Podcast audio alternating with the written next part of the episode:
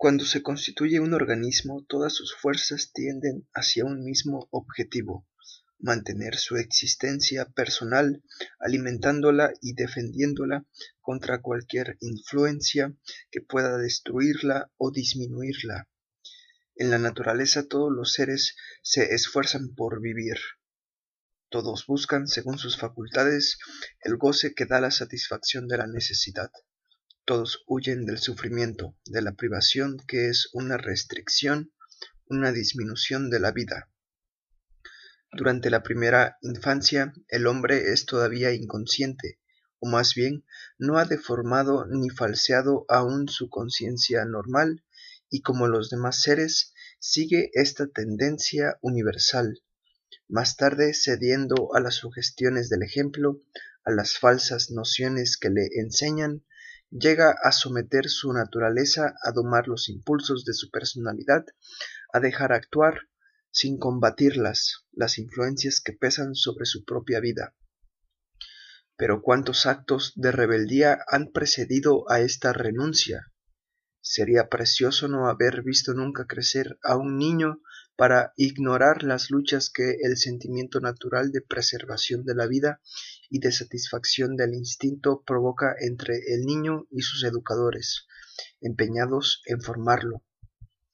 Mientras ha prevalecido la doctrina de la expulsión del hombre del paraíso, considerado como un ser que por su culpa perdió su perfección original, para caer en un estado de enfermedad moral que sólo la luz de una revelación divina podía remediar prescribiéndole una línea de conducta opuesta a lo que se le solicita su ser, mientras bajo el dominio del prejuicio de la separación entre el cuerpo y el alma, se ha creído, según la expresión de los textos cristianos, que se debía odiar la propia carne, la consecuencia lógica de la concepción religiosa en la que se creía era glorificar la muerte mortificando el cuerpo y hacer prevalecer el sufrimiento por encima del goce.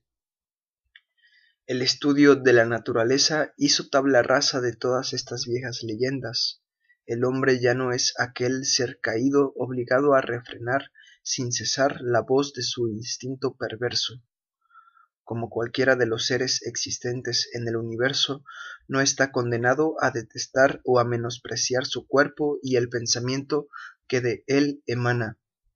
La ciencia nos, nos ha demostrado la ciencia no nos ha demostrado nunca una ley fuera de las propiedades inherentes a los elementos de la materia que implique la adhesión del hombre a una regla cuya sanción no se halle en él mismo, en las necesidades de su organismo. Nunca está de más repetirlo. La única ley de los seres, demostrada y confirmada por el estudio y la experiencia, es el deseo vital, la búsqueda de la satisfacción de todas sus facultades como medio para vivir plenamente y la lucha contra cualquier forma de sufrimiento. El hombre no tiene razón alguna para creerse excluido de esta ley universal. En su calidad del más perfeccionado de los seres conocidos, siente en el fondo de sí, tal como lo sienten los más humildes de sus hermanos en la existencia, un ardiente e impetuoso deseo de vivir intensamente, sin mengua ni restricción. Sólo una increíble perversión de su juicio pudo hacerle aceptar hasta ahora este vivir débil, miserable, sometido a la sujeción que acepta el dolor sin rebelarse, que hoy se yerga en nombre de este sentimiento despreciado por siglos de ignorancia, en nombre del instinto, desdeñosamente abandonado a los animales, mientras que el hombre, vanagloriándose de su alma o espíritu inmaterial, sólo daba pruebas de su inconsciencia. Que cada cual siga enteramente siempre y en cualquier parte el impulso de su naturaleza, ya sea ésta limitada o genial. Sólo entonces el hombre sabrá lo que es vivir, en lugar de despreciar la vida sin haberla vivido jamás. La obediencia es la muerte. Cada instante en que el hombre se somete a una voluntad extraña es un instante arrancado a su propia vida. Cuando un individuo se ve obligado a efectuar un acto contrario a su deseo, o se ve impedido para actuar de acuerdo con su necesidad, deja de vivir su propia vida, y mientras el que manda aumenta su poder vital gracias a la fuerza de los que se le someten, aquel que obedece se aniquila, se ve absorbido por una personalidad extraña. Ya no es más que fuerza mecánica, herramienta al servicio de un amo cuando se trata de la autoridad ejercida por un hombre sobre otros hombres, por un soberano déspota sobre sus súbditos, por un patrón sobre sus obreros, por un señor sobre sus criados, enseguida se comprende que esta personalidad emplea la vida de quienes se le someten para dar satisfacción a sus placeres, a sus necesidades o a sus intereses. O sea, para el embellecimiento y la ampliación de su propia vida en, perjuicio de la de los demás.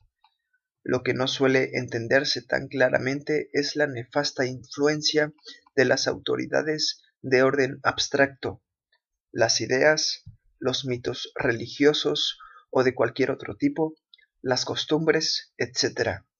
Sin embargo, todas las manifestaciones exteriores de autoridad tienen su origen en una autoridad mental. En efecto, ninguna autoridad material, ya sea la de las leyes o la de los individuos, posee su fuerza y su razón en sí. Ninguna se ejerce realmente por sí misma. Todas se basan en ideas. Y si el hombre llega a aceptar su realización tangible en las diversas formas revestidas por el principio de autoridad es porque primero se doblega ante esas ideas. La obediencia tiene dos fases distintas. Uno, se obedece porque no puede hacerse otra cosa. Dos, se obedece porque se cree que se debe obedecer.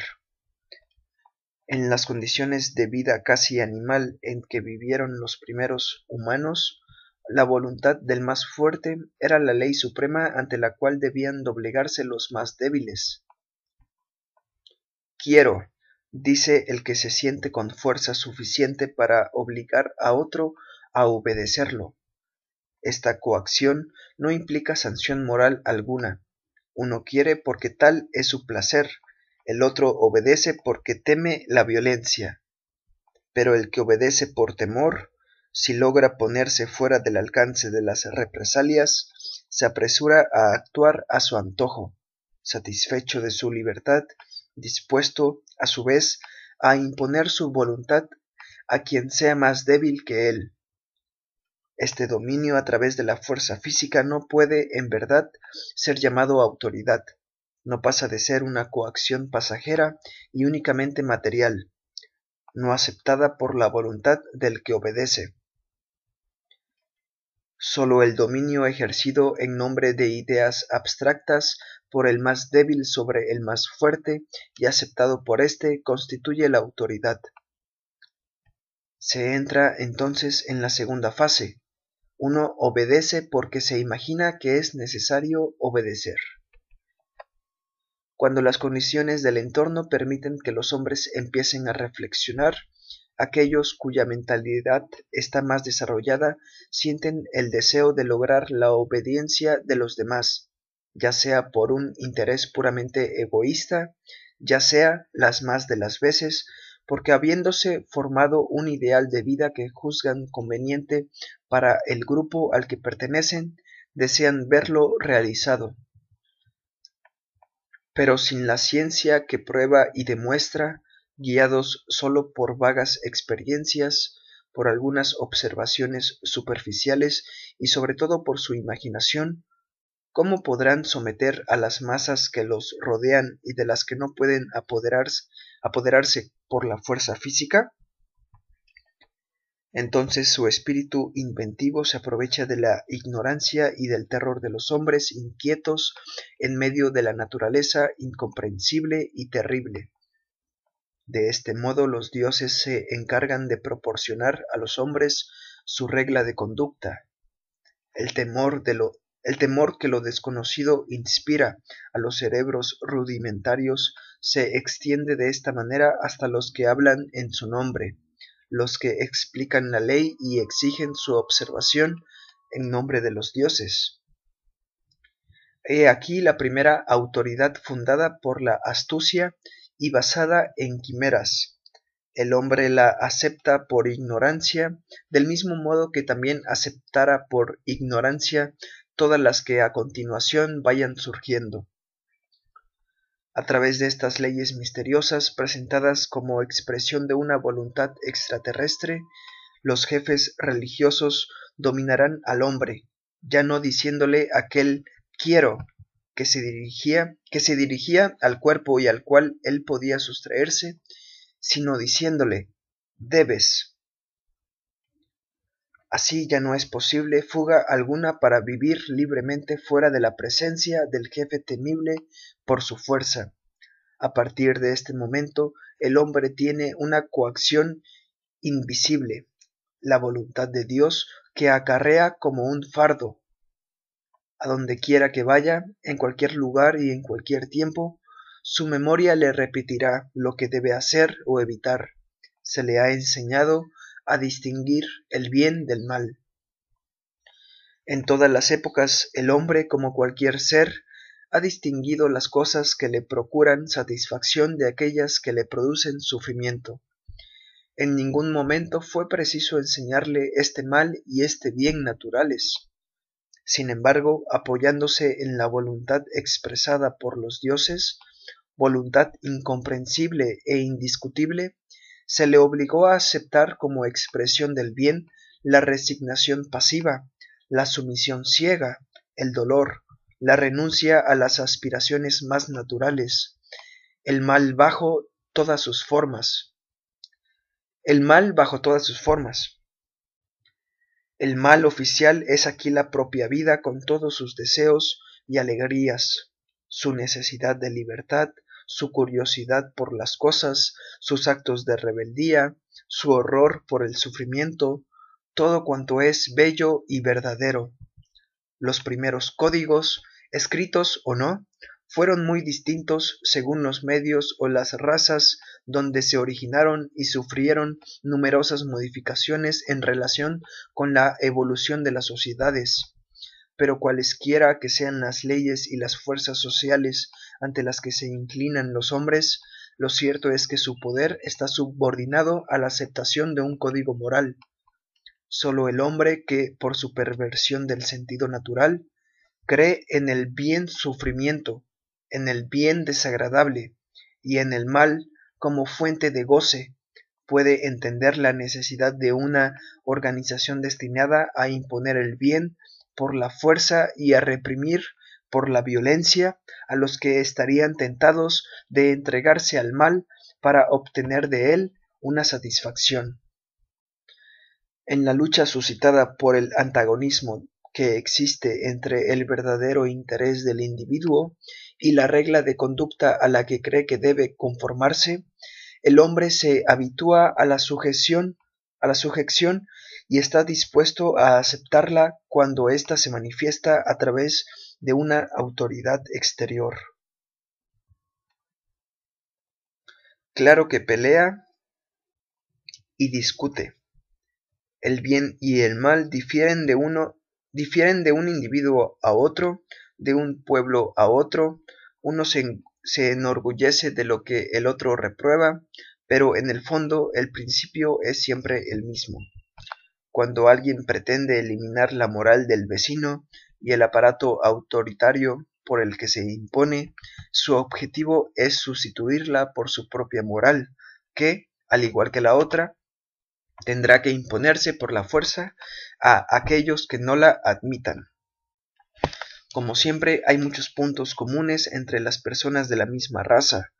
En general, los beligerantes acaban prefiriendo sacrificar algo de su concepción del bien, mientras sus adversarios se erigen en guardianes del código. De este modo ambos evitan al enemigo común, el hombre verdaderamente libre que actúa según su necesidad sin someterse a nadie.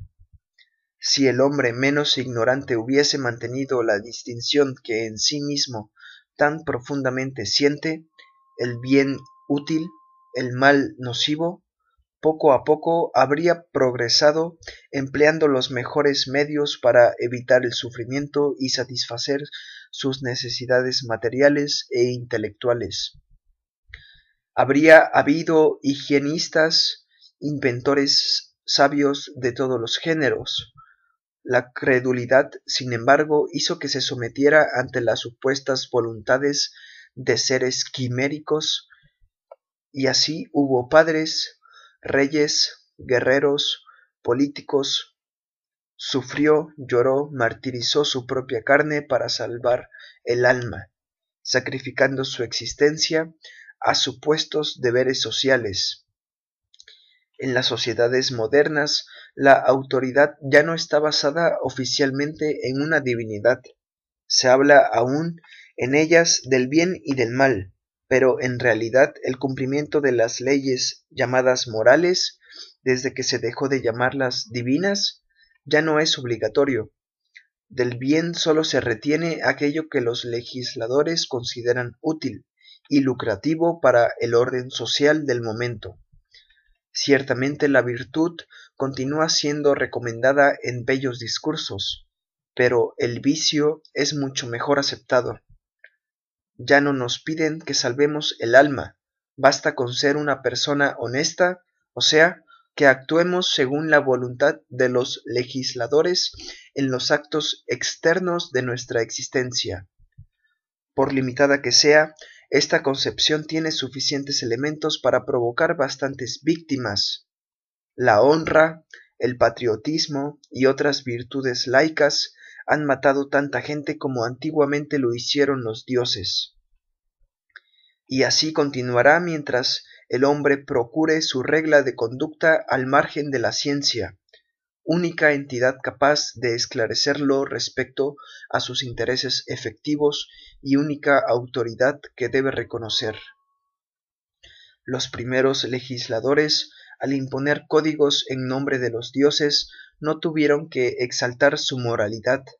Los hombres habituados a obedecer simplemente por las fuerzas, simplemente por la fuerza, se sometieron una vez más por temor a una fuerza mayor. Pero después, al alejar, al dejar de creer, al dejar de creer en los dioses, el hombre, liberado de sus terrores, debería lógicamente dejar de obedecer a todo lo que no estuviera en armonía con su interés. Todavía estamos lejos de tal resultado. Un largo proceso hereditario creó en nosotros la tendencia a repetir los actos de quienes nos precedieron. Nuestra constitución física, parecida a la de nuestros padres, nos predispone a actuar y a pensar como ellos. Esta predisposición son ampliadas gracias a una educación orientada en este mismo sentido. Nada habría de notable en esto si la ignorancia del hombre no hubiese dado a este simple hábito una forma especial, llamada conciencia, algo que, por otra parte, ningún anatomista ha podido encontrar bajo el escalpelo. Para los creyentes, la conciencia es la voz de Dios. Para los otros, porque también los no creyentes se refieren a la conciencia, ¿qué podría ser sino el resultado de las disposiciones particulares de cada organismo y una función de memoria? Los dioses pueden ahora desaparecer, la humanidad los ha reemplazado, para su propia servidumbre, ha inventado el dios laico, la tiranía, la tiranía íntima, la conciencia. Sin embargo, movido por las violentas incitaciones del instinto, el hombre encuentra por momentos la irresistible inclinación hacia el bien, hacia el goce y entonces a pesar de las trabas vive por un minuto el acto de su elección. Un minuto en el que saborea la vida, pero luego regresan a su memoria todas las prohibiciones que se les han inculcado. No habituado a vivir, libremente, enseguida se espanta de encontrarse solo fuera de las barreras entre las que se ha acostumbrado a andar. Esta memoria de las reglas que se le han inculcado, este tormento por haber actuado de una forma distinta de la habitual, toda esta turbación le parece el reproche de su conciencia indignada. Nada enojoso le ha sucedido, y sin embargo su alegría se ha esfumado. Un sentimiento fáctico, el remordimiento lo hace sufrir sin causa. Se acusa a sí mismo de su acto, lo llama culpa, pecado, mala acción. ¿Y por qué es mala esa acción? Si ha causado un perjuicio, un sufrimiento, es comprensible que el hombre lo lamente.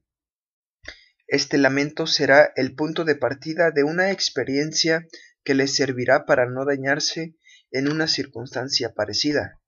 Pero si la acción ha sido útil para su vida, si le ha procurado fuerza o alegría, ¿no será más bien una buena acción? Cualquier concepción de la imaginación tiende a encarnarse en una forma física. Los pensamientos crean actos, los sistemas filosóficos crean organizaciones sociales, el tribunal íntimo, la conciencia, da origen a la autoridad judicial, al juez, el remordimiento y las expiaciones voluntarias hacen aceptar la coerción. Si el hombre no se hubiera acostumbrado a escudriñar sus actos, a medirlos con otra balanza que no sea la de su verdadero interés, si no se hubiera reprendido y declarado culpable tantas veces, ¿cómo iba a admitir que otro hombre le pudiera le pidiera cuentas de su conducta y se erigiese en censor de sus acciones en vistas a absorberlo o a castigarlo? La creencia en la culpabilidad es la base de todo este sistema. El hombre se cree culpable, cree que otros hombres también se declaran culpables y de esto concluye que es necesario un poder represivo. En cuanto a determinar cuáles son los actos reprensibles, ya es más complicado. Al concebir cada uno el bien y el mal de una manera distinta, la famosa voz de la conciencia habla distintamente según cada individuo. Esta cacofonía bastaría para sacar a los hombres de su error, si quisieran prestarle atención, pero la mayoría cree en una pero la mayoría cree en una justicia abstracta, inmutable, eco de su propia conciencia. En nombre de esta justicia, esta mayoría reclama del Poder Judicial la sanción del bien y el mal. Pero como esta concepción de la justicia reviste también en sus detalles un aspecto particular según cada individuo, cada uno, al considerar naturalmente su opinión como única, verdadera, califica de injusto todo lo que se aleja de ella. Semejante confusión debería mostrar a los hombres la inanidad de todo aquello que no se fundamenta en la experiencia. Sin embargo, no basta para disipar su ceguera. Continúan reclamando la justicia tal como reclaman una dirección, y una vez más lo único que reciben es la coacción. ¿Qué es la sentencia proclamada por un magistrado en nombre de la ley es la coacción ejercida sobre un individuo para obligarlo a conformarse o para castigarlo por haber infringido la voluntad de algunos centenares de diputados cuya función consiste en legislar. Si mañana estos hombres cambian de opinión o ceden el lugar a otros, estos podrán hacer leyes distintas, y el juez pronunciando otras sentencias proclamará otra justicia. Cuando un jurado es llamado a pronunciarse respecto al acto de un reo, no se hace visible que las ideas personales, el carácter, las disposiciones físicas y momentáneas de los jurados son las únicas bases según las cuales se emite el juicio? Cambiad de jurados y el individuo considerado inocente por unos será entregado a la pena capital por otros. Si el bien y el mal, la justicia y la injusticia son inmutables, eternamente iguales, si estas ideas como las otras están sujetas a las variaciones a las que las someten los hombres y las y los contextos, ¿con qué derecho podrá censurarse la particular idea que sobre estos conceptos puede hacer un individuo?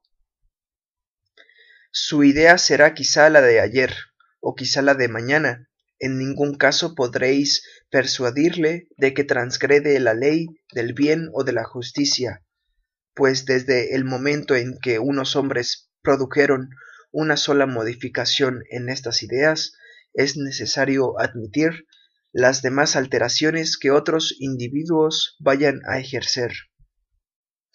Lo más que puede decirse es que la noción personal de esta individualidad no se armoniza con la de la mayoría que la rodea. Pero si, por el hecho de no pensar como la multitud, es golpeado ¿Probará esto que tiene o no tiene razón? De ninguna manera.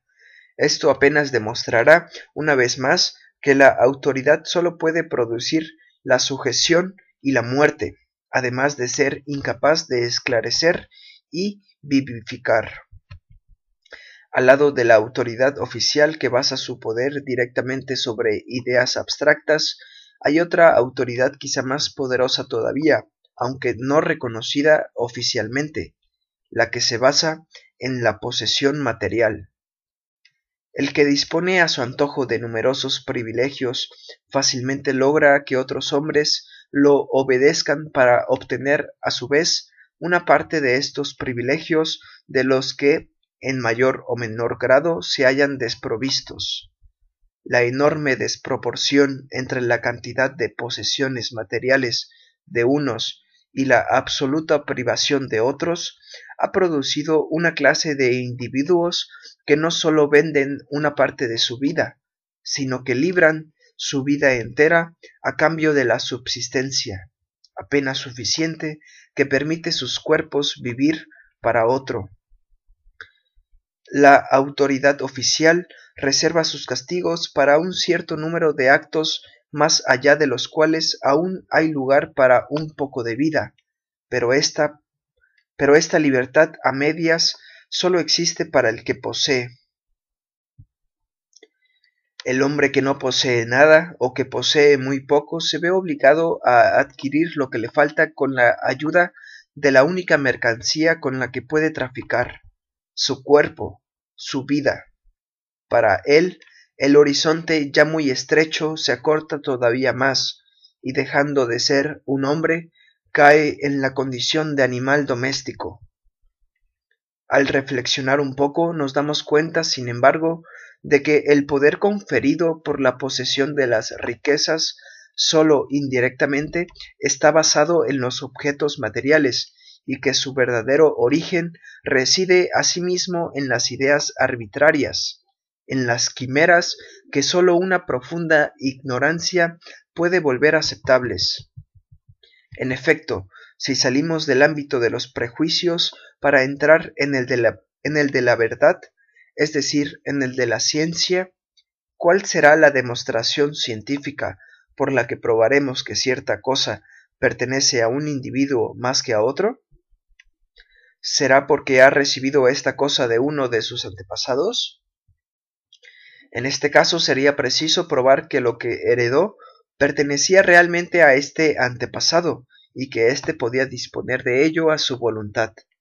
Cuando digo podía, quiero decir que lo podía hacer naturalmente por sí mismo, y no gracias al consentimiento y la ayuda de lo que los rodeaban, ya que aquellos sólo aceptaron esta, esta transmisión porque creían en la legitimidad de la posesión particular. ¿Será porque adquirió ese objeto? ¿Y cómo lo adquirió si no fue intercambiándolo por otro que ya poseía? Si cambio unas piezas de metal por una casa, no se sigue científicamente que esta casa sea mía. Queda por probar al menos que estas piezas de metal me pertenecen de otra forma que por el consentimiento tácito de los que me rodean. ¿Será porque ha trabajado y que a cambio le han dado ciertas cosas? Esto no da esto no es una explicación, ya que esta manera de adquirir está fundada precisamente en la creencia de la legitimidad de la posesión de aquellos con quienes se practica de esta forma el intercambio del propio trabajo. ¿Será porque ha hecho un objeto que éste le pertenecerá? ¿Este objeto lo ha hecho él solo? ¿Él solo ha hecho las materias primas que han servido para, para su confección? Ciertamente no. Sin, sin el concurso de un gran número de personas, la más, la más mínima cosa no existiría. El pan no es solamente obra del panadero que lo amasa, es también obra del molinero que ha molido el grano de los que han batido ese grano, de los que lo han cortado, puesto en gavillas y guardado en la granja, de los que lo sembraron, labraron, etc. Todas estas actividades se encuentran reunidas en el más pequeño pedazo de pan. El más pequeño objeto metálico no solo es obra del que lo ha moldeado, sino también de los que desde la extracción del mineral han cooperado en las múltiples operaciones metalúrgicas y también de los que han hecho las máquinas necesarias para todas estas operaciones. Se trata de una cadena sin fin, un círculo que engloba a toda la humanidad y que hace a cada uno indispensable para las necesidades de todos, sin que sea posible evaluar con exactitud la parte de cooperación aportada por cada individualidad. Sólo el que lo hubiere hecho sin ninguna colaboración exterior podría, sin duda, ser llamado señor de su obra, pero esta concepción es quimérica. Nos reímos de la hipótesis de un Dios creador, es decir, de un Dios que crea de la nada, pero cuando se trata de hombres vamos repitiendo frases como esta. Él es autor de aquello, solo se lo debe a sí mismo, etc. E niquilo niquil. Nada fuera de nada, cada cosa tiene su origen en otra. Tal es la ley. Nuestro cuerpo es producto del cuerpo de nuestros padres, alimentado por la asimilación diaria de gran cantidad de elementos obtenidos de la naturaleza. Nuestros pensamientos nacen y son alimentados por pensamientos de otros. Todo nuestro organismo mental y físico en constante comunión con el todo no tiene siquiera un punto en el que pueda reposar y decir yo, porque por todas partes encuentra a los otros en él. Y queremos decir mío, afirmar la posesión de objetos materiales por parte de un ser que no se pertenece a sí mismo. La posesión, en un sentido legal, reposa únicamente en la aceptación de un hecho cuyo origen no buscamos cuando es muy remoto. Así se define el derecho adquirido. En realidad consiste en la aprobación que se da al acto de apropiación personal cuando éste se ha logrado y se ha mantenido, a condición, no obstante, de que esta primera apropiación, que siempre fue hecha a costa del otro, se origine en una época bastante remota. Cuando, por el contrario, la apropiación es reciente, cuando ha sido obtenida por la fuerza de un solo individuo, se lo llama robo y conduce a su autor a la cárcel. Sin embargo, este de sin embargo, este acto considerado represible deja de ser merecedor de castigo si su autor tiene la habilidad de desaparecer durante unos cuantos años. La prescripción es el premio a esta destreza, Se considera, se considera probablemente que tan larga posesión constituye un título, y el feliz ganador de esta lucha es libre de transmitir a sus descendientes la propiedad sobre la que él y ellos han adquirido unos derechos. De esta manera todo queda en regla, como ocurre con los descendientes de estos varones feudales cuya fortuna se origina en los despojos de los viajeros a los que sus antepasados extorsionaron tan gentilmente a la sombra de sus castillos y mansiones. Algunos reformadores han propuesto que la posesión se aplique a lo que pueda conquistarse y a lo que pueda guardarse defendiéndolo. Pero también en este caso me parece que un individuo nada puede adquirir sin numerosas ayudas, aun poniendo, aun suponiendo que tiene suficiente energía para la tarea, no es cierto que ha sacado provecho de la cooperación de aquellos a quien debe los instrumentos, las herramientas que ha utilizado, de todos los que los han ayudado a mantenerse durante la obra, suministrándole alimentos, vestidos, techo, fuego, luz, etc. Y para gozar de todo lo que ha conquistado, para conservarlo, le hace falta la misma cooperación.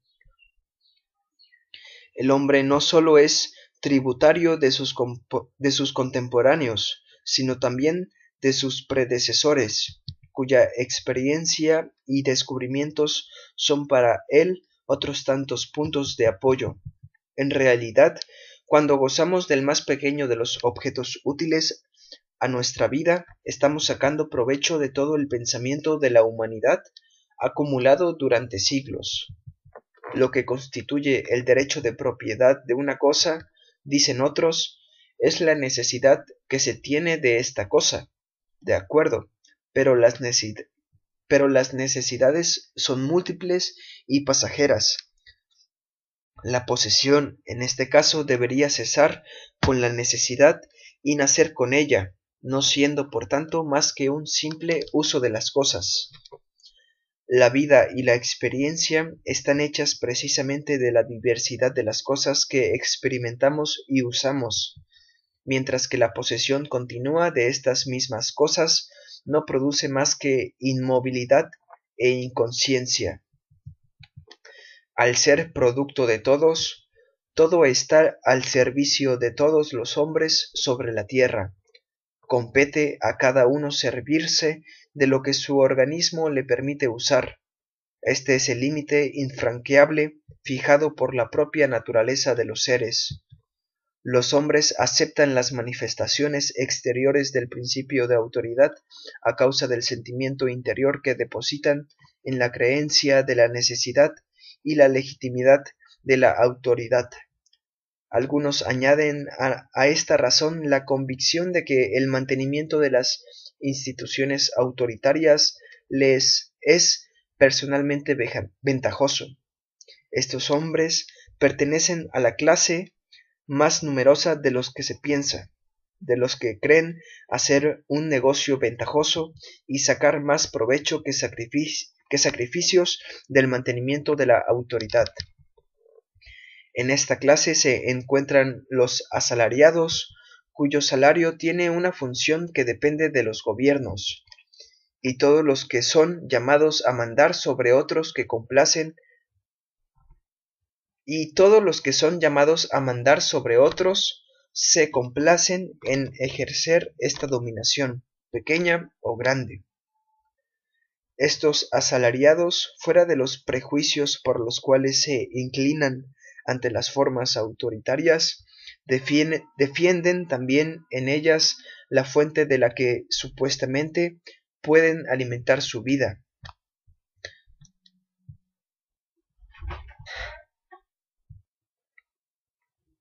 Son ciegos que no ven toda la felicidad, libertad y vida que sacrifican por esas instituciones que nunca les darán más que de lo que naturalmente gozarían si estas forman si estas formas autoritarias no existieran sin tener lo que pagar con una servidumbre humillante. si los hombres que sostienen la autoridad pensando con esto sacar provecho hacen un cálculo equivocado, demuestran una falta de comprensión mucho mayor los que creen necesario asegurar privilegios a un cierto número de individuos a fin de que éstos puedan darles como limosna algo de lo que les sobra. ¿Qué sería de los pobres si la caridad de los ricos se acabase? ¿Qué sería de los obreros si no existieran patronos ni poderosas empresas para hacerlos trabajar? Grave problema, sin duda. ¿Qué es eso que distribuyen los que poseen y que el pueblo teme ver desaparecer con, con el privilegio de sus manos?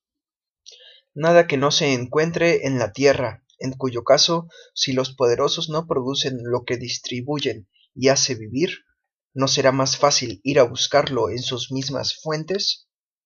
Sin lugar a dudas sería más fácil, pero aquí topamos con el prejuicio fundamental del sistema, el derecho adquirido. Lo que los poderosos distribuyen les pertenece a ellos, nadie más tiene el derecho de tocarlo. La aceptación de semejantes ideas ha perpetuado el derecho de vida y de muerte del hombre sobre el hombre, no, no sólo en provecho de algunos déspotas, sino en el de cualquier individuo poderoso que, en un momento dado, pueda erigirse en árbitro supremo de la vida de su semejante, concediendo o rechazando a su antojo los medios de mantenerlo y conservar su existencia. ¿Qué pensar de los que a pesar de ser más en número y fuerza, tienen las ideas hasta tal punto falseadas que protegen un privilegio que les niega el derecho de vivir de otra forma que no sea gracias a la voluntad de aquellos que quieran darles un trozo de pan a cambio de la dura labor de la que jamás recogerán los frutos? El dolor universal, la disminución de la vida, he aquí a donde conduce la sujeción. Todos son engañados, los privilegiados, los que ocupan las eminentes esferas de la sociedad, así como los que hormiguean por los bajos fondos de la miseria.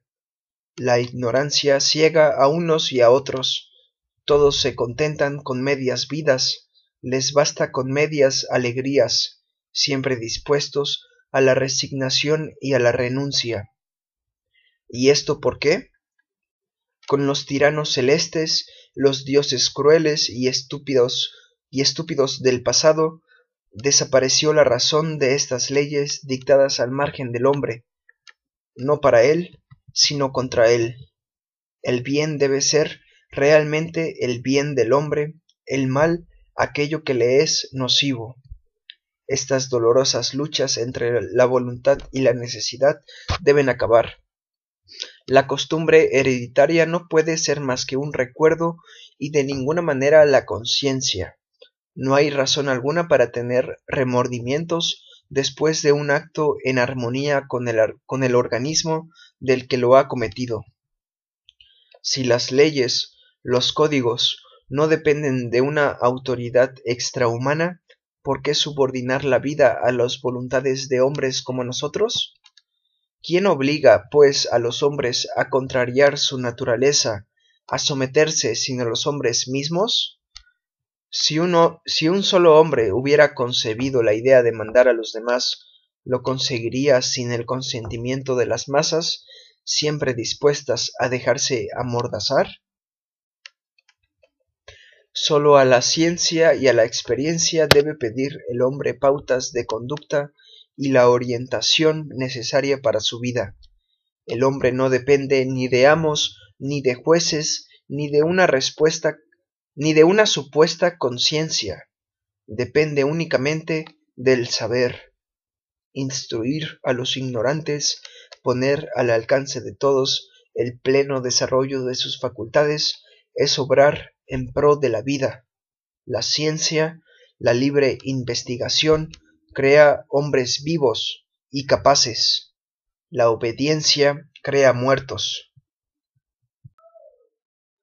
En la época de la todopoderosa Iglesia romana, cuando como autoridad suprema reinaba en Occidente por encima de los reyes y de los emperadores, prácticamente solo se hablaba de los deberes del hombre, deberes para con la divinidad, para con la iglesia, para con soberanos, jefes y superiores de cualquier género, los derechos reconocidos a los todopoderosos reyes o señores sobre los inferiores constituían en realidad una restricción de su autoridad absoluta. Al no permitirles ejercer legítimamente su poder más que en el límite de los derechos que les conferían en nombre de la divinidad, la Iglesia subordinaba el disfrute de estos derechos al cumplimiento de los deberes para con ella, y no dudaba en dispensar de la obligación de fidelidad y de obediencia a los súbditos de un príncipe rebelde a su autoridad. Si de esta manera acontecía con los poderosos, ¿qué decir de la condición del pueblo? Para los campesinos sólo existían deberes, se los exhortaba constantemente a ser humildes, resignados sumisos sin permitirles a cambio tener derecho a otra cosa que no fueran los júbilos del alma en el paraíso. Así pasaron siglos hasta la época en que definitivamente surgió una nueva concepción resumida en esta célebre frase. No hay derechos sin deberes, no hay deberes sin derechos.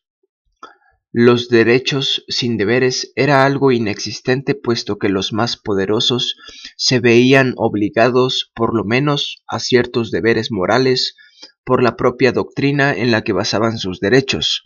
Pero ya era una novedad y de alguna forma revolucionaria el precepto que rezaba no hay deberes sin derechos. No obstante, un examen más atento demuestra fácilmente la completa incompatibilidad entre las nociones de derecho y deber y la libertad. La palabra derecho, considerada generalmente como una expresión de libertad y a veces incluso de rebeldía, contiene por el contrario la idea de sumisión. Este término abstracto expresa, en efecto, la legitimidad e implica por consiguiente el reconocimiento de una autoridad material o de un código que distingue entre los actos los que, los que se deben o se pueden cometer y los que no se deben cometer. En un sentido legal, los derechos de los individuos están determinados por los códigos de sus propios países.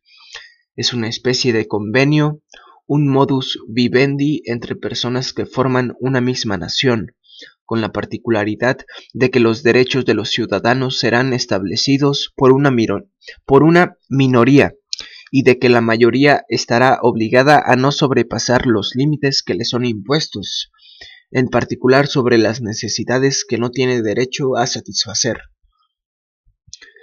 aunque el derecho significara la voluntad, la voluntad de la mayoría, no por ello dejaría de ser un obstáculo para las aspiraciones de ciertas individualidades y por consiguiente una coerción.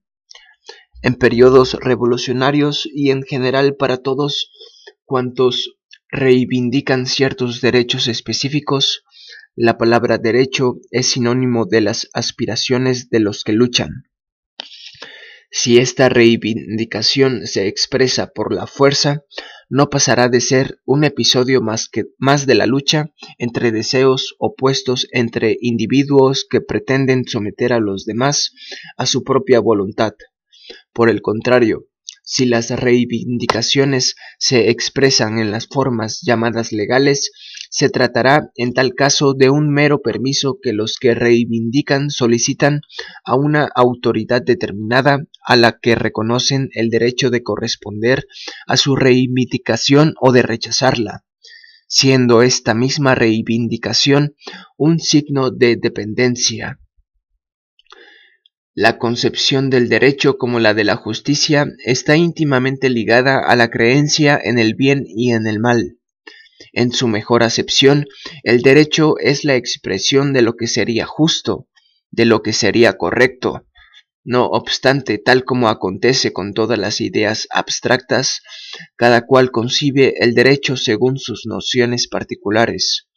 Si somos incapaces de entendernos respecto a los derechos de cada individuo en cada en una sociedad determinada, ¿cómo podrá alguien imaginar, determinar y decretar cuáles deben ser los derechos del hombre? Quien quiera que reclame el ejercicio de un derecho reconoce, pues, que hay cosas y actos a los que no tiene derecho. Cuando alguien dice mis derechos, se entiende que encuentra justo y correcto hacer aquello y entonces todo lo que queda fuera de estos derechos corresponde a las cosas no permitidas e ilegítimas. Puede admitirse esta expresión cuando se aplica a casos particulares como por ejemplo a los derechos de dos partes en un contrato en el que ambas se imponen ciertas obligaciones y aseguran ciertas ventajas. En este caso concreto, la regla en cuestión es el contrato establecido por la voluntad de los participantes, pero cuando se habla de los derechos del hombre, ¿dónde queda, dónde, queda la ley precisa que los determina? ¿En qué laboratorios, en qué salas de experimentos se ha hecho el descubrimiento? ¿Por qué apegándose a viejas palabras se procura restringir la actividad humana? Efectivamente, cada cual tiene el derecho de hacer lo que puede. Cualquier ser puede actuar conforme a sus facultades y no de otra manera. Si a veces intenta franquear los límites que le marcan sus aptitudes resultantes de la composición y la disposición de los elementos que lo constituyen, la enfermedad, el sufrimiento, el remordimiento físico, único remordimiento verdadero, le enseñarán que ha excedido su poder, que ha sobrepasado su derecho. Al precepto, haz lo que debes, conviene oponerle la siguiente expresión, haz lo que quieras, ya que la voluntad de un hombre sano no es otra que la manifestación de su necesidad, dictándole lo que es bueno, lo que debe normalmente hacer.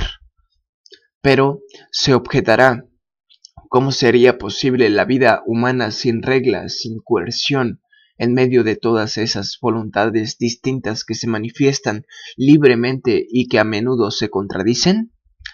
¿Y cómo es posible la vida en el universo? ¿Acaso no vemos en el eterno movimiento de la materia cómo los diversos elementos chocan entre sí o se unen en luchas y atracciones perpetuas y cómo este inmenso y constante trabajo produce la vida es la existencia misma? ¿Por qué obstinarse en colocar al hombre fuera de las leyes universales? Al procurar contrariar la naturaleza en lugar de mejorar su suerte, la humanidad no ha logrado sino aumentar la suma de, aumentar la suma de dolor inherente a la existencia individual con un sinfín de sufrimientos fácticos disminuir la vida, encerrarla entre barreras, se opone precisamente al objetivo propuesto. La coacción impuesta al individuo solo logra infundirle el odio por la vida social. A menudo el mismo a menudo él mismo no se da cuenta de sus sentimientos, pero sus actos los ponen de manifiesto y esta voluntad, esta necesidad de expansión a la que se opone, produce al desnaturalizarse las perversiones, los desvíos de sentimientos, todo este conjunto de actos anormales y nefastos que constatamos en el seno de las sociedades sometidas a las sociedades de la ley y el derecho. La ignorancia y las supersticiones religiosas, tanto en tanto en esta cuestión como en todas las relativas a la vida humana, han producido las más fúnebres, las más funestas aberraciones. Al ser la vida física y el cuerpo odiados o al menos considerados como despreciables e inferiores a la vida del alma en el lenguaje de los creyentes o a la del espíritu en el lenguaje de los que se pretenden ateos, resulta natural que los derechos más reivindicados, aquellos por los cuales la humanidad más ha combatido, más sangre ha derramado, no interesen directamente a la vida humana. Parece como que los hombres se hubieran avergonzado de reivindicarlo, o más bien de proclamar su derecho absoluto a la vida, a toda la vida del cuerpo fuera de la cual, por mucho que digan, no hay vida espiritual. Ante todo es preciso vivir y vivir sanamente, para pensar y producir actos sanos. No sólo de pan vive el hombre, es un célebre dicho. Es cierto que el hombre precisa de otros alimentos para nutrir su, cerebro, para desarrollar su pensamiento, pero ante todo necesita pan. Durante mucho tiempo los mismos que se declaraban no creyentes y materialistas se avergonzaron de dedicarse a preocupaciones tan materialistas y todo el esfuerzo humano se orientó hacia abstracciones. Se reivindicó la libertad de conciencia, la libertad de pensamiento, sin tener en cuenta que para el pobre, iletrado o apenas instruido con algunas nociones rudimentarias, falseadas, las mayoría de las veces y usurpadas desde su juventud por un trabajo embrutecedor, estaba fuera de toda cuestión poder pensar libremente y actuar según su pensamiento, ya que la misma facultad de pensar se encontraba casi enteramente aniquilada en el cerebro deprimido por una vida anormal.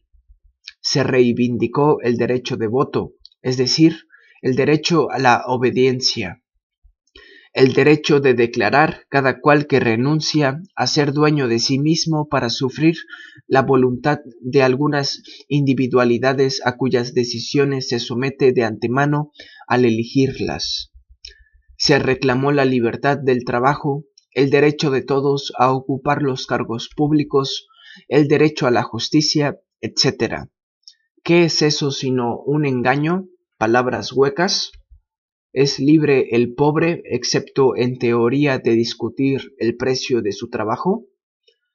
No, ya que debe comer y por este hecho está a merced de los que poseen y pueden darle el medio de calmar su hambre. ¿Tiene derecho el pobre, excepto en teoría y salvo raras excepciones, a los cargos públicos de cierta importancia? ¿Puede acaso procurarse la instrucción necesaria para pretender acceder a tales funciones? ¿Podrá en suma esperar el tiempo indispensable para vender su actividad a un precio tan elevado? Claro que no. El pobre debe emplear inmediatamente sus brazos, su fuerza, su vida para el pan del día siguiente, para procurarse un techo. Comer es eso es lo esencial los actos más insignificantes, las concepciones más geniales, se alimentan gracias al sustento diario.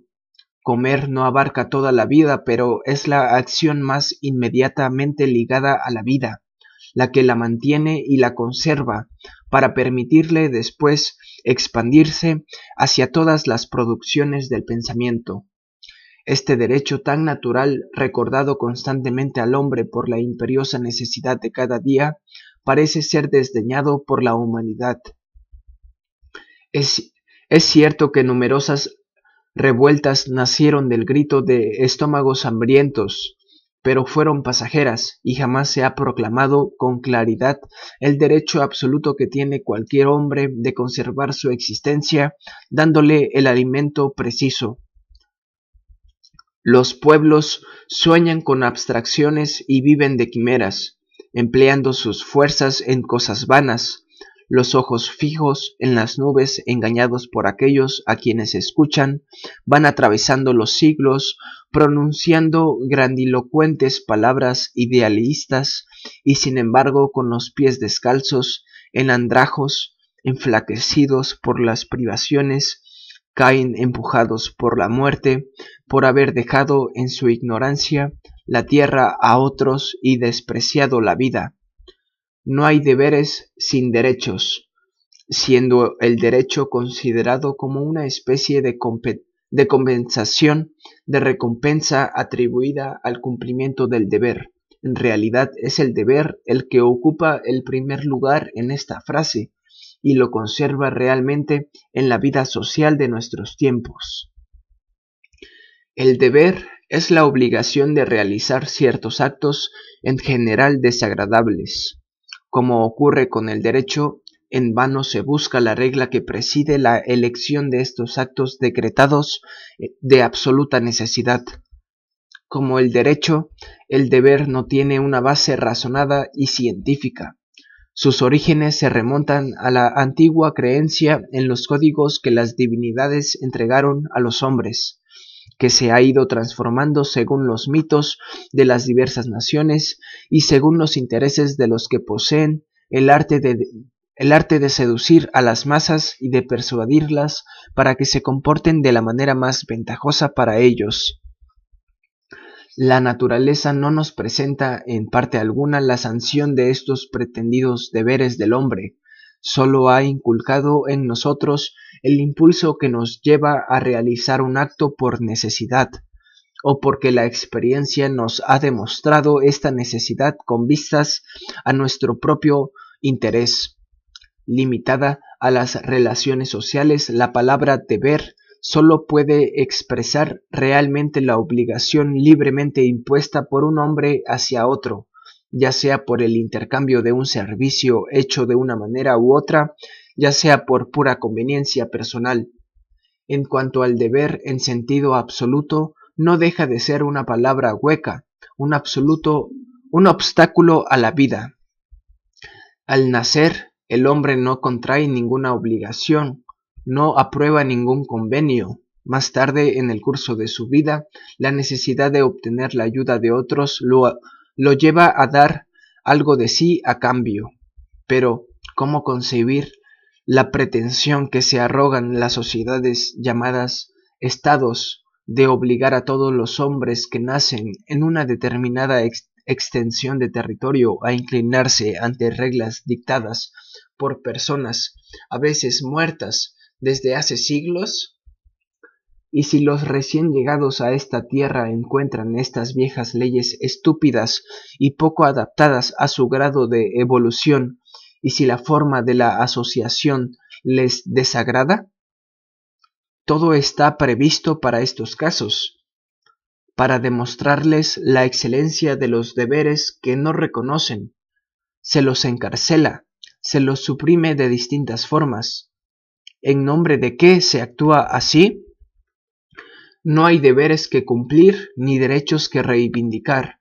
Solo el saber y la experiencia son capaces de indicar a un hombre lo que conviene a su naturaleza. Asimismo, la necesidad absoluta que tenemos unos de otros determina suficientemente las concesiones mutuas que debemos hacernos para aumentar el bien de cada uno habituados a doblegarnos ante la coacción, a buscar fuera de nosotros la regla de nuestra existencia, llegamos a veces a no distinguir en nosotros la voz de nuestra necesidad, esa voz que debemos reanimar, expulsando todas las mentiras que destruyen la vida. ¿Qué me importan las palabras, los derechos o los deberes? Las necesidades de mi vida me son transmitidas por los deseos que manifiesta mi organismo y por lo que él quiere es lo que yo quiero. El hombre se aterra, tiene miedo de la libertad y de la naturaleza que le permite cualquier cosa. Antes de actuar prefiere esperar el permiso de los amos, que se ha impuesto. ¿Qué le queda, pues, de su vida después de los deseos reprimidos, los impulsos destruidos, el instinto falseado? Apenas la existencia miserable de los animales domésticos que el amo domina, reaccionándoles la bebida, la comida, el amor, el aire, la luz, azotándolos al menor desvío. Para el hombre la ignorancia es el amo que no le deja comprender ni desear. Una de las principales causas nocivas para la libre expansión de la vida humana es la existencia que el hombre otorga a la multitud de personalidades convencionales creadas exclusivamente por él y de las que se ha hecho esclavo. Algunas de estas concepciones del espíritu humano, tales como el bien, el mal, el honor, el deber, la virtud, etc., representaban en su origen la expresión de la voluntad de un poder superior al hombre. Teniendo en cuenta que la creencia en los dioses está, si no muerta, al menos muy disminuida en la mayoría de los hombres, las ideas que preceden a de estos dioses sobreviven y continúan sin fundamento, desligadas de todo lo racional y razonable. Estas ideas, ahora transformadas en divinidades, al imponerse al hombre tan, cruelmente como los dioses de antes, encerraban su vida entre estrechas barreras, exigen su obediencia, y sin tener ahora la excusa de la cólera divina, el hombre se somete, se lamenta, malbarata su vida, sin encontrar en sí mismo razón suficiente para derribar los ídolos de sus altares, riéndose de su antigua credulidad. Una gran categoría de sentimientos artificiales obstruyen el cerebro y fastidian la vida de los que aceptan el yugo de estos fantasmas. Cuántas luchas vanas engendran, cuántas fuerzas desperdiciadas para la vida, que cosecha para la muerte esta masa de hombres torturados por la vergüenza, el remordimiento, que sucumben al peso de males inexistentes al tiempo que la enfermedad y los accidentes naturales producen una suma ya demasiado grande de sufrimientos inevitables. Las ideas abstractas, al mismo tiempo que gobiernan a los hombres, se van modificando en cada individuo según sus particulares disposiciones. De este modo, el antagonismo que existe entre su vida y la vida personal de los individuos es menos aparente del que se manifiesta entre la vida individual del hombre y la de una cierta especie de personalidades ficticias que toman prestada una aparente existencia a las vidas humanas, cuyo gregarismo sirve para crearlas. Forman parte de este grupo la patria, el Estado, la Iglesia, el partido, la familia, etc., y en general cualquier colectividad que tienda a construir una personalidad propia bajo un nombre que designa el conjunto, sin mencionar las individualidades que la componen. La búsqueda de una vida más agradable y mejor fue, muy probablemente, el objetivo del hombre en sus primeras tentativas de agrupamiento. La unión le permitía defenderse de las fuerzas naturales o resistir ante los enemigos para garantizar mediante el intercambio la satisfacción de las necesidades que no podía cubrir con su única fuerza.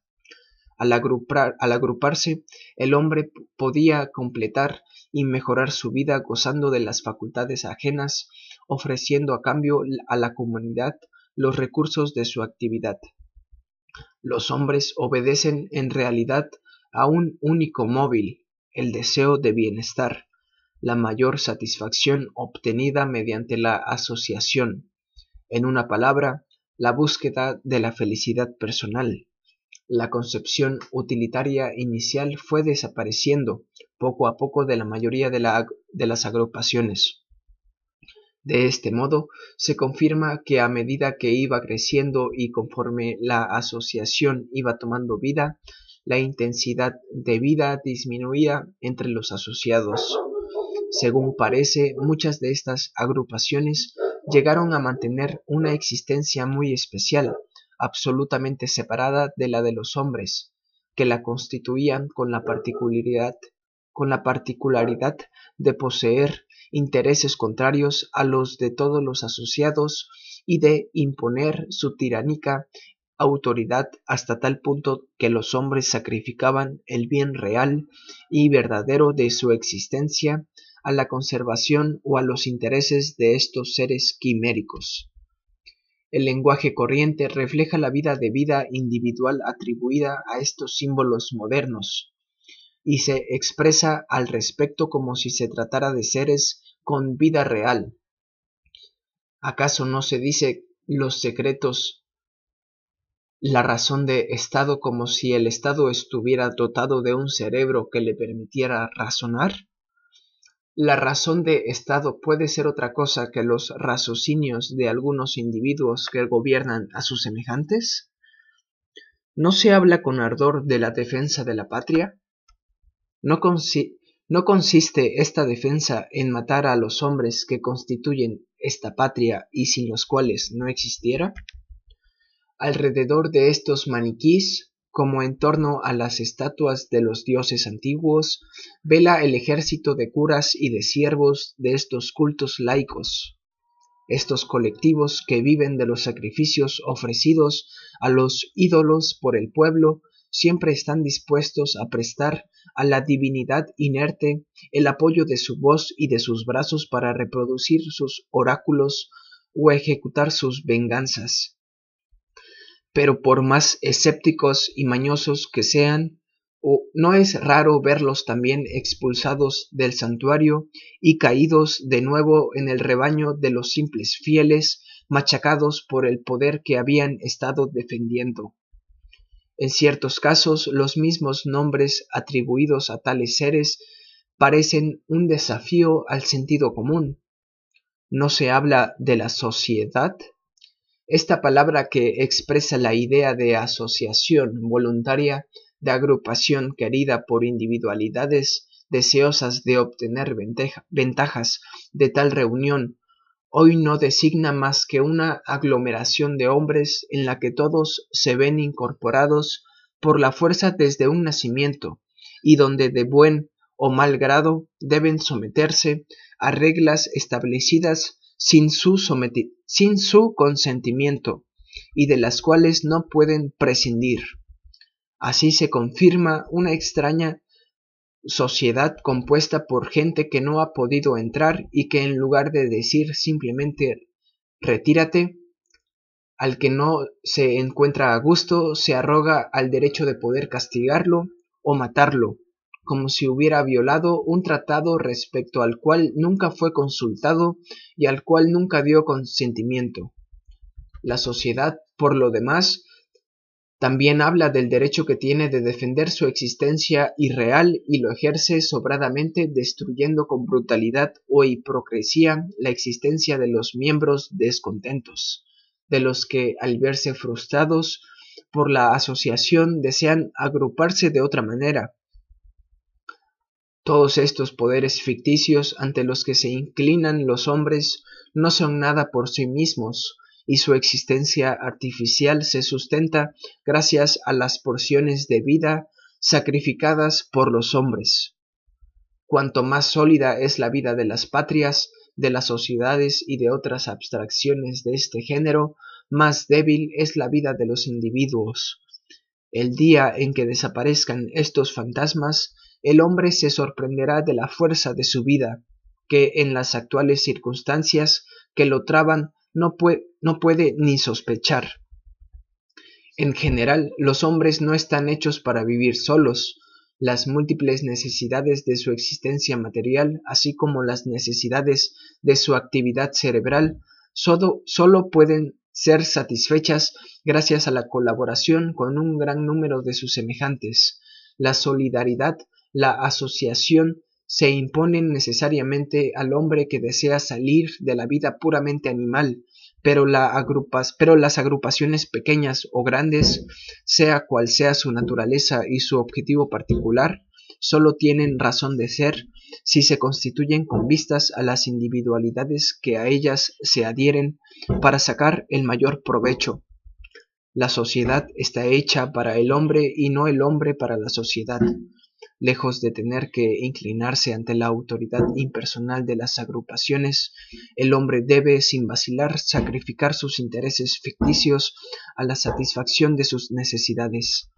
Cuando la sociedad en la que se encuentra un individuo pone trabas a su libertad y contraría sus aspiraciones, éste tendría que poner éste tendría que poder abandonarla ya que deja de convenirle ya sea procurando otra agrupación o viviendo solo, según su deseo.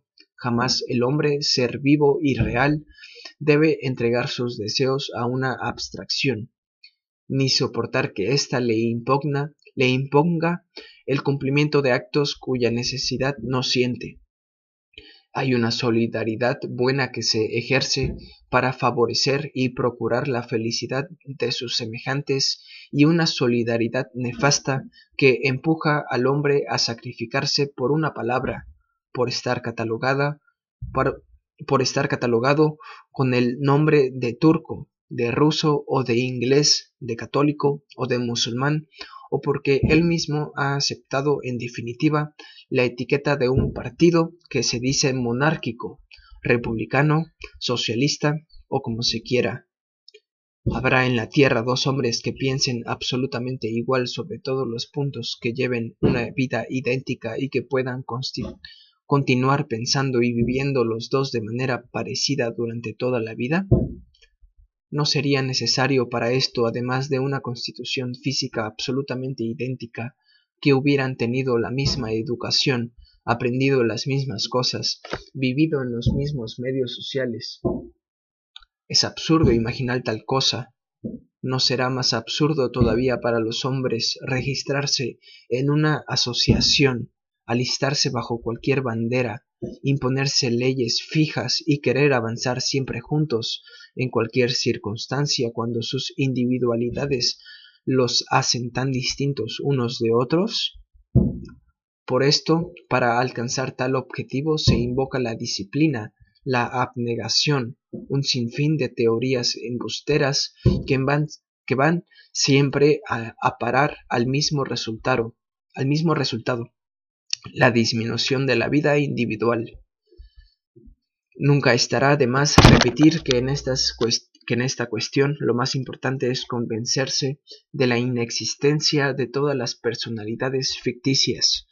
Cuando se habla de, del porvenir de la raza, la felicidad la grandeza de la patria, etc., es preciso comprender que se trata del, del porvenir de los individuos que componen la raza, las condiciones espirituales y de existencia de los hombres que constituyen la patria. ¿No reside en este mensaje, en cierto modo, un eco de la vieja lucha entre un espiritualismo erróneo y el materialismo científico? La idea abstracta no deberá encarnarse en la materia para aparecernos real y tangible. Obedeced, someteos, resignaos a vuestra ignorancia, a vuestra miseria para que la sociedad sea fuerte y feliz, se nos dice. Nosotros respondemos, una asociación no tiene vida fuera de la de sus miembros será despreciable si son despreciables, ignorante si son ignorantes, miserable si son miserables. Cada sufrimiento soportado por uno solo de los individuos que la componen aumenta la suma de sufrimiento general y ningún milagro será capaz de transformar en saber y en bienestar para el conjunto la ignorancia y la miseria individuales. individuales. Nada es más falso y funesto que creer que la resignación, la abnegación de sí mismo, practicadas por cada uno, puede tener virtudes para la colectividad. ¿Cómo queréis del dolor de cada hombre conseguir la felicidad de la humanidad? ¿Cómo de la sujeción de cada uno pensáis hacer surgir la libertad para todos?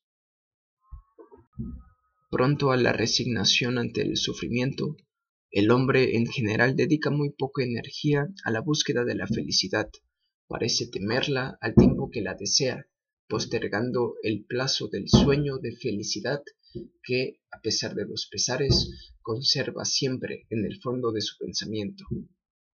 Cuando el hombre natural, el hombre sano cuyo raciocinio no ha sido falseado por la educación, en caso de que este hombre exista actualmente expresa un deseo, los actos tienden inmediatamente a su más rápida realización. Los primeros que manifestaron interés por emplear el tiempo y el trabajo de sus semejantes para obtener una mayor satisfacción tuvieron que luchar, sin duda, contra el poderoso instinto de seres groseros, ignorantes, pero de gran vitalidad. Estos hombres de mentalidad poco desarrollada pero no deformada, no hubieran admitido sacrificios realizados sin contrapartida, para que abandonaran las satisfacciones hacia las que se sentían atraídos, fue necesario hacerles creer que este sacrificio era, era provisional y que las ventajas a las que renunciaban les serían devueltas más tarde. centuplicadas en otra existencia. Impulsados por un deseo natural de felicidad, los hombres, desde el primer despertar de su mente, al no encontrar en la tierra las satisfacciones soñadas, muy probablemente fueron conducidos a imaginar otra vida mejor. La acción simultánea de múltiples causas propicia las transformaciones. Pero si las, pero si las prédicas de los que deseaban expandir la fe en las compensaciones extraterrenales encontraron un terreno abonado, debemos reconocer que esta creencia tuvo su más celoso propagandista en el despotismo, en el despotismo, del que a su vez la fe fue el más firme sostén, puesto que contribuyó mejor que cualquier otra a hacer aceptar todas las injusticias y todas las expoliaciones. La naturaleza de las compensaciones esperadas varía según los individuos, unos creyendo en la continuación de las percepciones de los sentidos después de que los órganos sensoriales hayan sido destruidos, sueñan con abundantes cacerías, con festines renovados una y otra vez, como las hordas entre las cuales la escasez se hace sentir a menudo. El musulmán cree en un paraíso cuyas fuentes abundantes contrastan con la aridez de las regiones arenosas, donde el sufrimiento a causa de la sed es común. Otros, en fin, imaginan gozos menos materiales, pero lo que en vano se busca en todas estas creencias es el lazo que une las condiciones de nuestra existencia actual con la de esas vidas futuras. ¿Qué necesidad habrá de ser ahora pobre, ignorante, privado de todo, para ser feliz más tarde? La pobreza creará la riqueza, la ignorancia engendrará, engendrará el saber. Sobre este punto, los creyentes no dan explicación. Un día seremos recompensados, dicen. ¿Recompensados por qué? Por haber llevado una vida estúpida, por haber atrofiado nuestras facultades, por haber sido inútiles para los demás y para nosotros mismos? Cuando los desgraciados se consuelan así de su miseria, ¿acaso no saben que su religión promete la misma beatitud celestial a los ricos, a los felices, merecedores gracias a las plegarias o al sacrificio de un poco de los que les sobra de esas mismas alegrías extraterrenales que, obedeciendo a las exhortaciones, compran al precio del sacrificio de todos sus deseos, de toda su vida? ¿Por qué renuncian, pues, a su parte de felicidad inmediata, si nada les impide reivindicar al mismo tiempo las problemáticas fortunas del paraíso? La Iglesia romana, la que propiamente se llama católica, nunca ha tenido rival para falsear las mentes y la manera como los hombres han aceptado unas enseñanzas que ella abiertamente desmiente con su conducta es un triste ejemplo de su inconsecuencia y de su ceguera. Bienaventurados los pobres, los que sufren y lloran. Bienaventurados los humildes, los que se someten y se resignan, proclama. Y durante siglos los, los, pueblos han llorado en silencio y sin rebelarse contra la injusticia y la crueldad, arrastrando su lamentable miseria hasta las puertas de las iglesias y de los conventos, a los umbrales de los palacios, y de donde a veces caían unas migajas. La iglesia no se preocupaba, sin embargo, de ser bienaventurada como los pobres y los humildes. Sus príncipes, sus dignatarios eran gente ávida de poder y de placeres. Todo el mundo se arrodillaba ante ellos besándole los pies. Eran ricos con todas las riquezas que los pueblos les dejaban.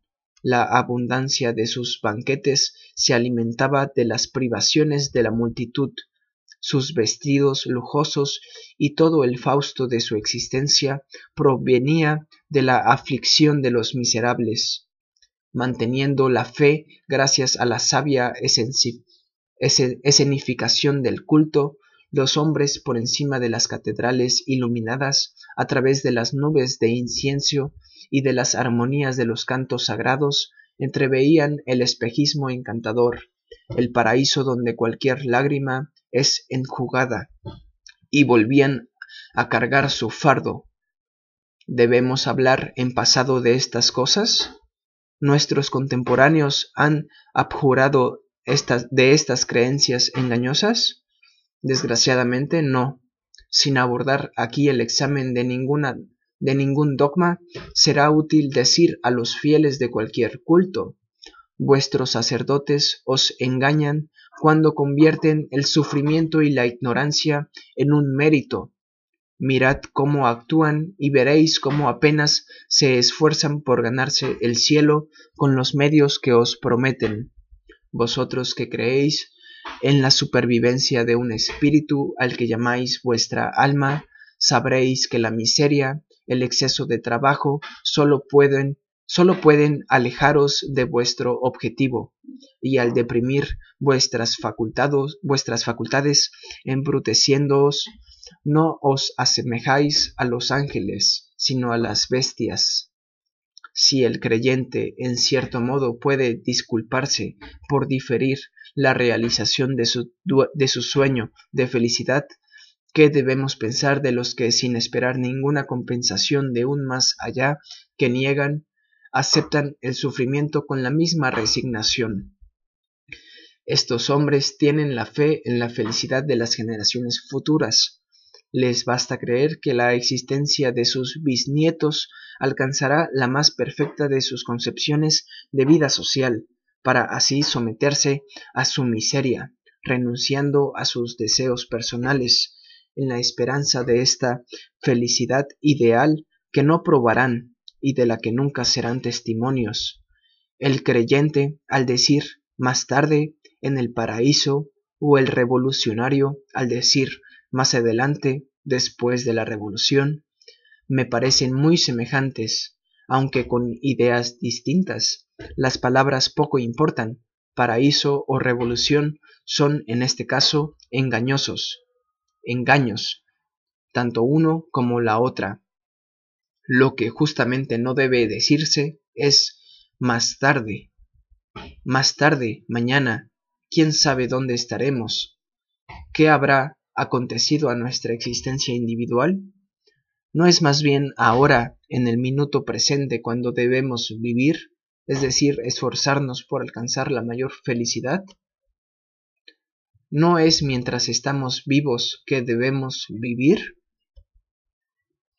Estamos tan poco acostumbrados a tales raciocinios, la herencia de largos siglos de coacción moral y material nos ha habituado de tal manera a resignarnos ante el sufrimiento que esta lucha perpetua por la felicidad parece, a la mayoría de los hombres, una fatiga demasiado pesada su individualidad deprimida no se siente lo bastante fuerte para abordar el combate y prefieren dejarse vencer por el sueño, pasivos y débiles, encaminándose hacia la muerte, arrastrados por el torrente de energías negadas o jamás despertadas. El creyente, al imaginarse que el pasaje de este mundo al otro basta para transformar cualquier disposición, cualquier sentimiento del hombre y el revolucionario, esperando el mismo resultado de la revolución, dan pruebas de una misma ingenuidad. ¿Quién hará esta revolución? Los hombres, ¿no es cierto? ¿No deberemos concluir que la revolución, su obra, valdrá tanto como su mentalidad? Sí, al encontrar Sí, al encontrar egoísta y limitado el concepto de felicidad individual inmediata puramente personal se prefiere gracias a un resto de apego a las ideas erróneas del pasado proponer un fin más lejano de felicidad de la futura humanidad, deberemos reconocer, sin embargo, la necesidad de trabajar desde ahora por nuestro propio bienestar. Una generación de hombres enflaquecidos, de cerebros atrofiados, podrá engendrar una generación vigorosa e inteligente? No lo creo. La búsqueda continua, la búsqueda continua de felicidad es, es un hábito que debe adquirirse, una educación que debe emprenderse, una revolución íntima que deberá transformar individualmente a las personas acostumbradas a la pasividad y a la resignación. Todos los hombres dicen, sin duda, que desean ser felices, pero por poco que insistamos, ¿cuántos no añadirán enseguida que se trata de vanos sueños, utopías, y que es imposible que todos los hombres sean felices, que siempre habrá miseria material y sufrimiento moral? y los que así hablan son sobre todo los más pobres. Qué distintas serían las condiciones de la vida social si los hombres comprendieran que fuera de los accidentes causados por las fuerzas de la naturaleza, todos los males que sufren solo existen porque quieren soportarlos, que todos estos males han sido creados por hombres y que otros hombres los pueden suprimir.